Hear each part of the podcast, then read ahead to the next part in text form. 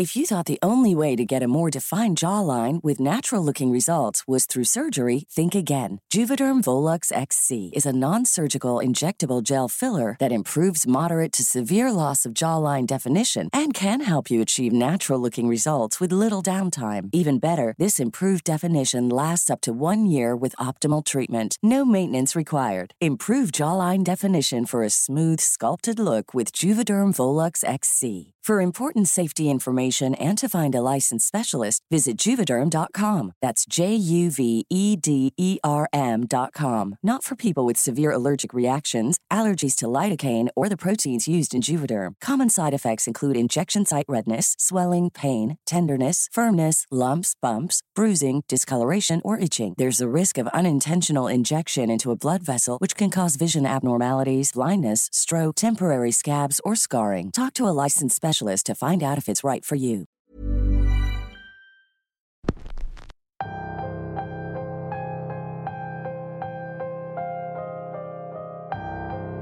No hay fecha que no se cumpla, y por eso estamos aquí, para traerles la segunda parte de la historia del orfanato encantado.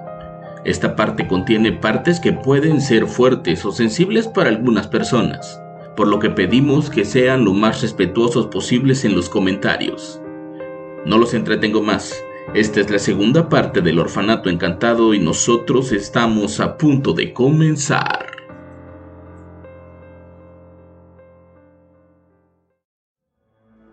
Ahí estábamos los tres, viendo a Daniel mientras convulsionaba en el suelo. El viento entraba en el edificio por todas las ventanas y provocaba ruidos parecidos a lamentos y gritos. Maya estaba parada a un costado con un rosario en la mano, y Emma intentaba por todos los medios hacer reaccionar a su amigo. Yo no podía hacer mucho, únicamente grabar lo que pasaba. Tengo que reconocer que en algún momento pensé que todo era parte de una actuación para darle más impacto al documental pero cuando apareció la figura de ese hombre, confirmé que todo era real. Parado en la puerta estaba un hombre de cabello despeinado.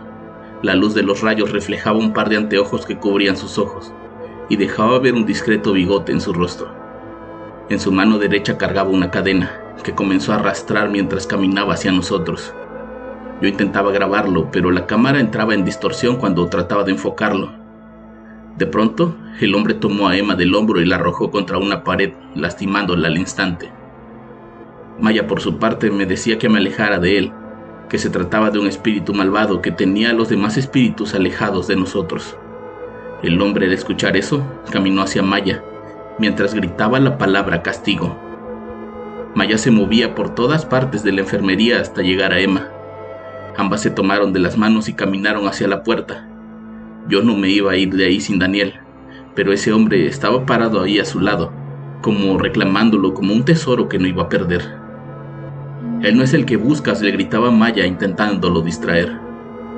El hombre dejó de gritar y solo se limitó a observarnos con esa mirada pesada que nos hacía sentir escalofríos.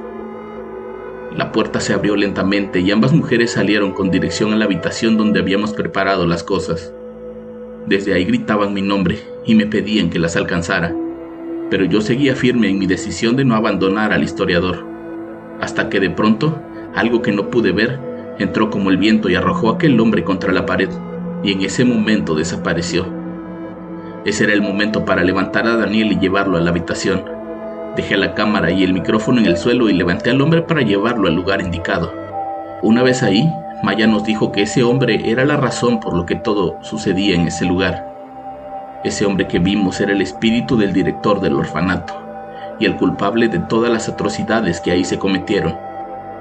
Nos dijo que los espíritus le hablaban y le decían lo que había pasado hacía décadas, cuando el orfanato era dirigido por un director corrupto y siniestro. En lugar de brindar un hogar seguro y amoroso para los niños huérfanos, el director llevaba a cabo oscuros experimentos y sometía a los niños a abusos y negligencia. Estos terribles actos generaron una energía negativa y una maldición que quedó impregnada en ese edificio. Si bien no lo podíamos ver, Maya nos dijo que la mujer que vimos antes estaba en la habitación contándole todo, acompañada por un grupo de niños que, según su descripción, estaban brutalmente desfigurados del rostro y el cuerpo. En un inicio los experimentos parecían inofensivos. El director era un psicólogo que tenía ideas novedosas y quería implementar con los huérfanos, ya que sabía que nadie los iba a reclamar o preocuparse por ellos. Fue así como empezó a ver cómo se comportaban los niños ante largos periodos de hambre y evitando que pudieran dormir más de 20 minutos seguidos. Su intención era que entre ellos mismos comenzaran a dañarse, ya sea por comida o por una habitación silenciosa. Aquel experimento terminó por provocar peleas entre los niños mayores contra los más pequeños, quienes descargaban todas sus frustraciones y estrés contra los indefensos, mostrando que ese experimento le daba las bases para crear una especie de soldados sumisos a cambio de comodidades, comidas y favores. Poco a poco comenzó a usar a esos niños como prefectos que imponían mano dura en todos los demás. Pronto ese experimento ya no era suficiente, y fue cuando pidió al gobierno que aceptaran en el orfanato como refugio para jóvenes madres que querían dar en adopción a sus hijos, proporcionándoles un lugar donde llevar su embarazo, comida y protección, cosa que todo era mentira. Con la llegada de las jóvenes embarazadas comenzó el verdadero terror. Lo primero que hacía era separar a los bebés al momento del nacimiento. La instrucción era que no formaran un vínculo con sus madres, pero a las mujeres no las dejaba ir.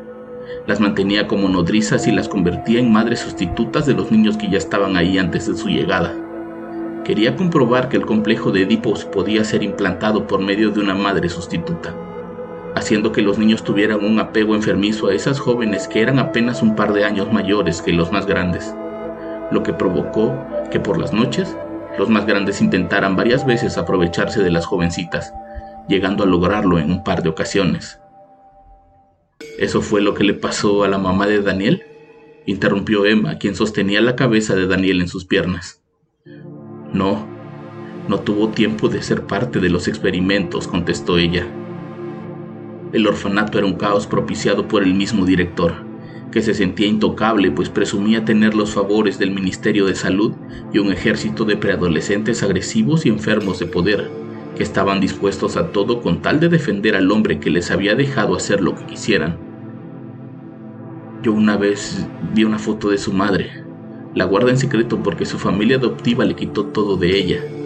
De hecho, hasta que tuvo los 17 años, se enteró que era adoptado, dijo Emma. ¿Y cómo era? pregunté.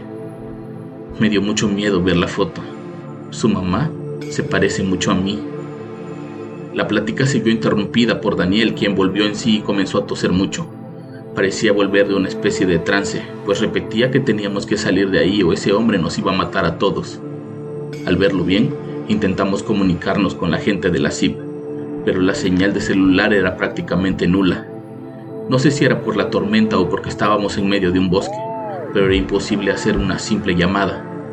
Les dije que yo no quería estar más tiempo ahí y que no me habían contratado para poner mi vida en riesgo, por lo que ya sea con ellos o yo solo, pero me iba a ir.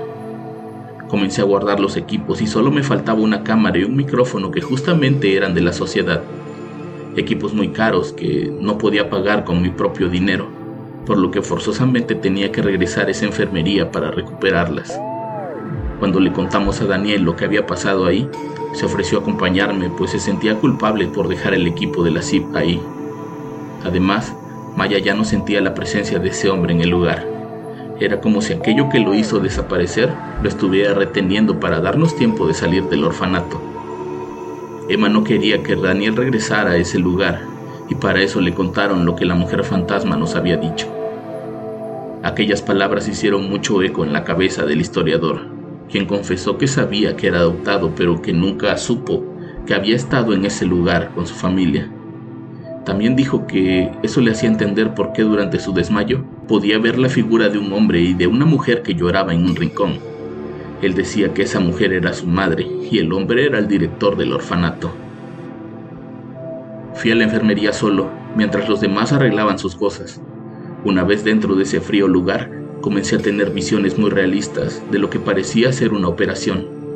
Podía ver a una mujer gritando en una cama, mientras ese hombre acompañado de dos niños y otra mujer con atuendo de enfermera lo sostenía de los brazos y piernas. Aquella imagen no me la he podido sacar de la cabeza. Fue muy traumatizante y hasta cierto punto reveladora, pues cuando pude ver la cara de la mujer, Me di cuenta que era la misma que vimos y que hablaba con Maya para decirle que saliéramos de ahí.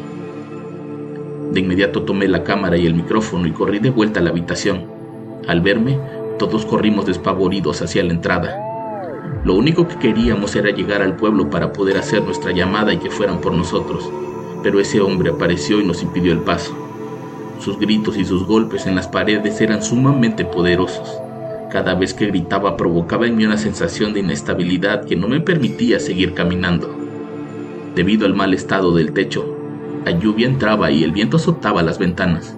Las mujeres estaban muertas de miedo, pues ese fantasma tenía demasiado poder y si no lo detenían nos podía hacer daño bastante severo. Yo miraba a todos lados con la esperanza de que los demás espíritus del orfanato vinieran en nuestro rescate, pero no pasaba nada. Hasta ese día me consideraba agnóstico, pero como muchos en una situación de peligro, no supe a quién recurrir más que a Dios. Rezaba lo poco que recordaba de mi niñez Pedía que si iba a morir ahí, fuera de manera rápida y sin dolor. Por mi mente no pasaba a salvarme, únicamente morir de una manera digna y pacífica, y creo que Dios me respondió. En ese momento una gran viga del techo cayó frente a mí, marcando una línea entre ese hombre y nosotros. En ese momento aquel demonio comenzó a caminar en nuestra dirección, pero un par de manos blancas salieron de la pared y lo volvieron a arrastrar a ella para desaparecer. Ese fue el momento que ocupamos para correr. Corrimos despavoridos hasta que sentimos que estábamos a salvo. Un rayo que partió un árbol cercano nos hizo detenernos y fue ahí cuando volteamos a ver aquel orfanato. A nuestro lado estaba esa mujer, a quien pude reconocer en la enfermería y le dije, tú moriste ahí, tú eres la mamá de Daniel. La mujer no dijo nada y solo me miró fijamente. Fue Maya quien respondió, no, ella no es su madre. Ella murió mientras le practicaban una cesárea que salió mal.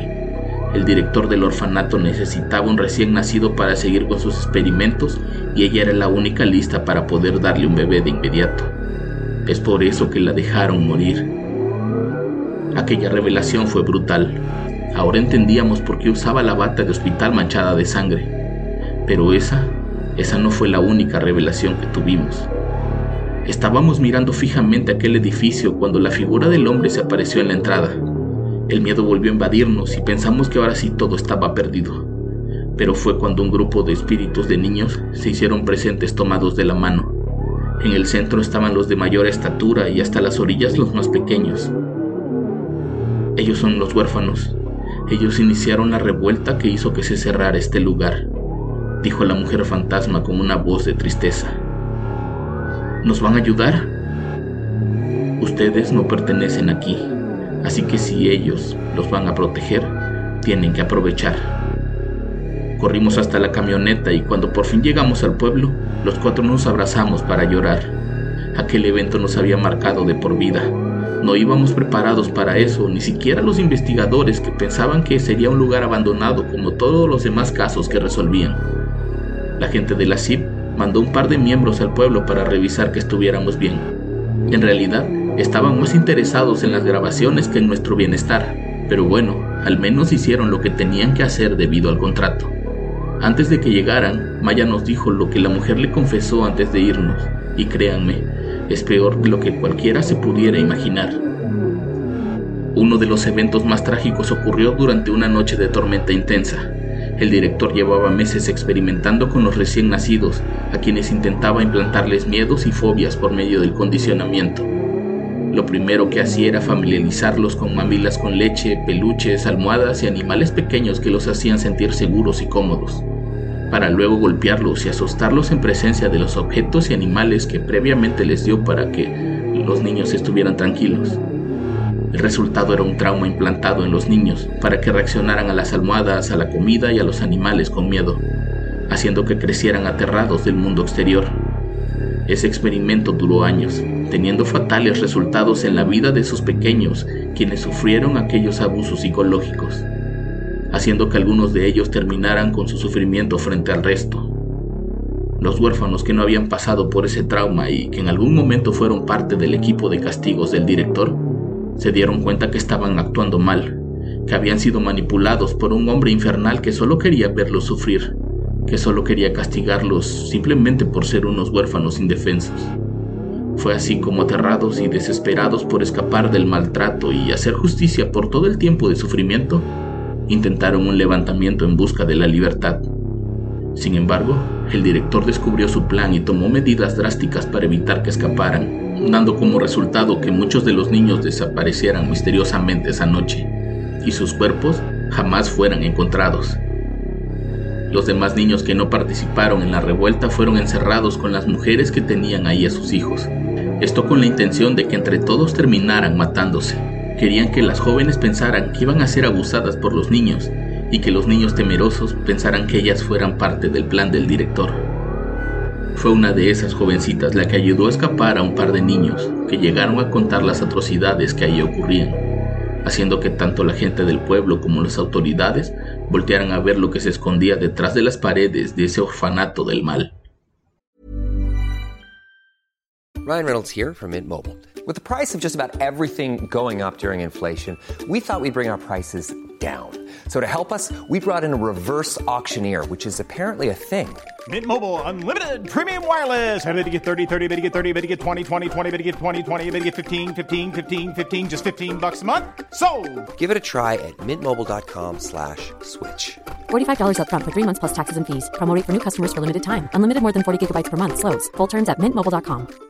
If you thought the only way to get a more defined jawline with natural looking results was through surgery, think again. Juvederm Volux XC is a non surgical injectable gel filler that improves moderate to severe loss of jawline definition and can help you achieve natural looking results with little downtime. Even better, this improved definition lasts up to one year with optimal treatment. No maintenance required. Improve jawline definition for a smooth, sculpted look with Juvederm Volux XC. For important safety information and to find a licensed specialist, visit juvederm.com. That's J U V E D E R M.com. Not for people with severe allergic reactions, allergies to lidocaine, or the proteins used in Juvederm. Common side effects include injection site redness, swelling, pain, tenderness, firmness, lumps, bumps, bruising, discoloration, or itching. There's a risk of unintentional injection into a blood vessel, which can cause vision abnormalities, blindness, stroke, temporary scabs, or scarring. Talk to a licensed specialist to find out if it's right for you. Esa mujer fue la última en tener un hijo en ese lugar, y su destino fue el mismo de los huérfanos que se levantaron en contra del director. A su hijo se lo entregó a una familia que con el tiempo supimos tenían parentesco con el director. Ese niño era Daniel, y por eso sufrió tanto durante su niñez, pues la familia adoptiva siempre lo vio como uno de los niños que provocaron la muerte de su familiar. Desde entonces el orfanato quedó abandonado y envuelto en una atmósfera de misterio y sufrimiento. Las presencias de los niños fallecidos y los espíritus atormentados de aquellos que sufrieron en el orfanato permanecen atrapadas en el lugar, buscando venganza y justicia. Hace un par de semanas me hablaron para decirme que con lo poco que se pudo grabar, iban a hacer un capítulo para la televisión. Al día siguiente recibí una carta firmada por Emma quien me decía que se iba a desvincular completamente de la CIP, pues ellos querían usar a Daniel como parte de la historia que querían contar sobre ese repugnante lugar. Por su parte Daniel quería saber más y supuestamente la CIP tenía datos y fotografías, también documentos que podían llevarlo a la fosa común donde posiblemente estuvo su madre. Maya desapareció por completo. Creo que se fue del país para no participar en ese morboso show. Yo por mi parte decidí contar mi experiencia, pues también acabo de emigrar a otro país para estar lo más alejado posible de ese documental y principalmente de ese infeliz orfanato encantado.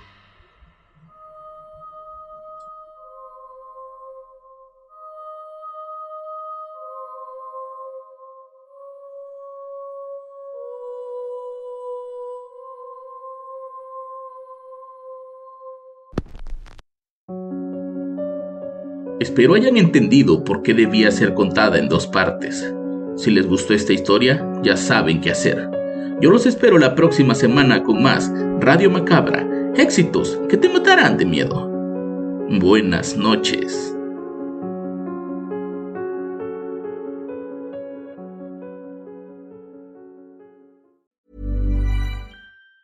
If you thought the only way to get a more defined jawline with natural looking results was through surgery, think again. Juvederm Volux XC is a non surgical injectable gel filler that improves moderate to severe loss of jawline definition and can help you achieve natural looking results with little downtime. Even better, this improved definition lasts up to one year with optimal treatment. No maintenance required. Improve jawline definition for a smooth, sculpted look with Juvederm Volux XC. For important safety information and to find a licensed specialist, visit juvederm.com. That's J U V E D E R M.com. Not for people with severe allergic reactions, allergies to lidocaine, or the proteins used in Juvederm. Common side effects include injection site redness, swelling, pain, tenderness, firmness, lumps, bumps, bruising, discoloration, or itching. There's a risk of unintentional injection into a blood vessel, which can cause vision abnormalities, blindness, stroke, temporary scabs, or scarring. Talk to a licensed specialist to find out if it's right for you. Hey, folks, I'm Mark Marin from the WTF Podcast, and this episode is brought to you by Kleenex Ultra Soft Tissues,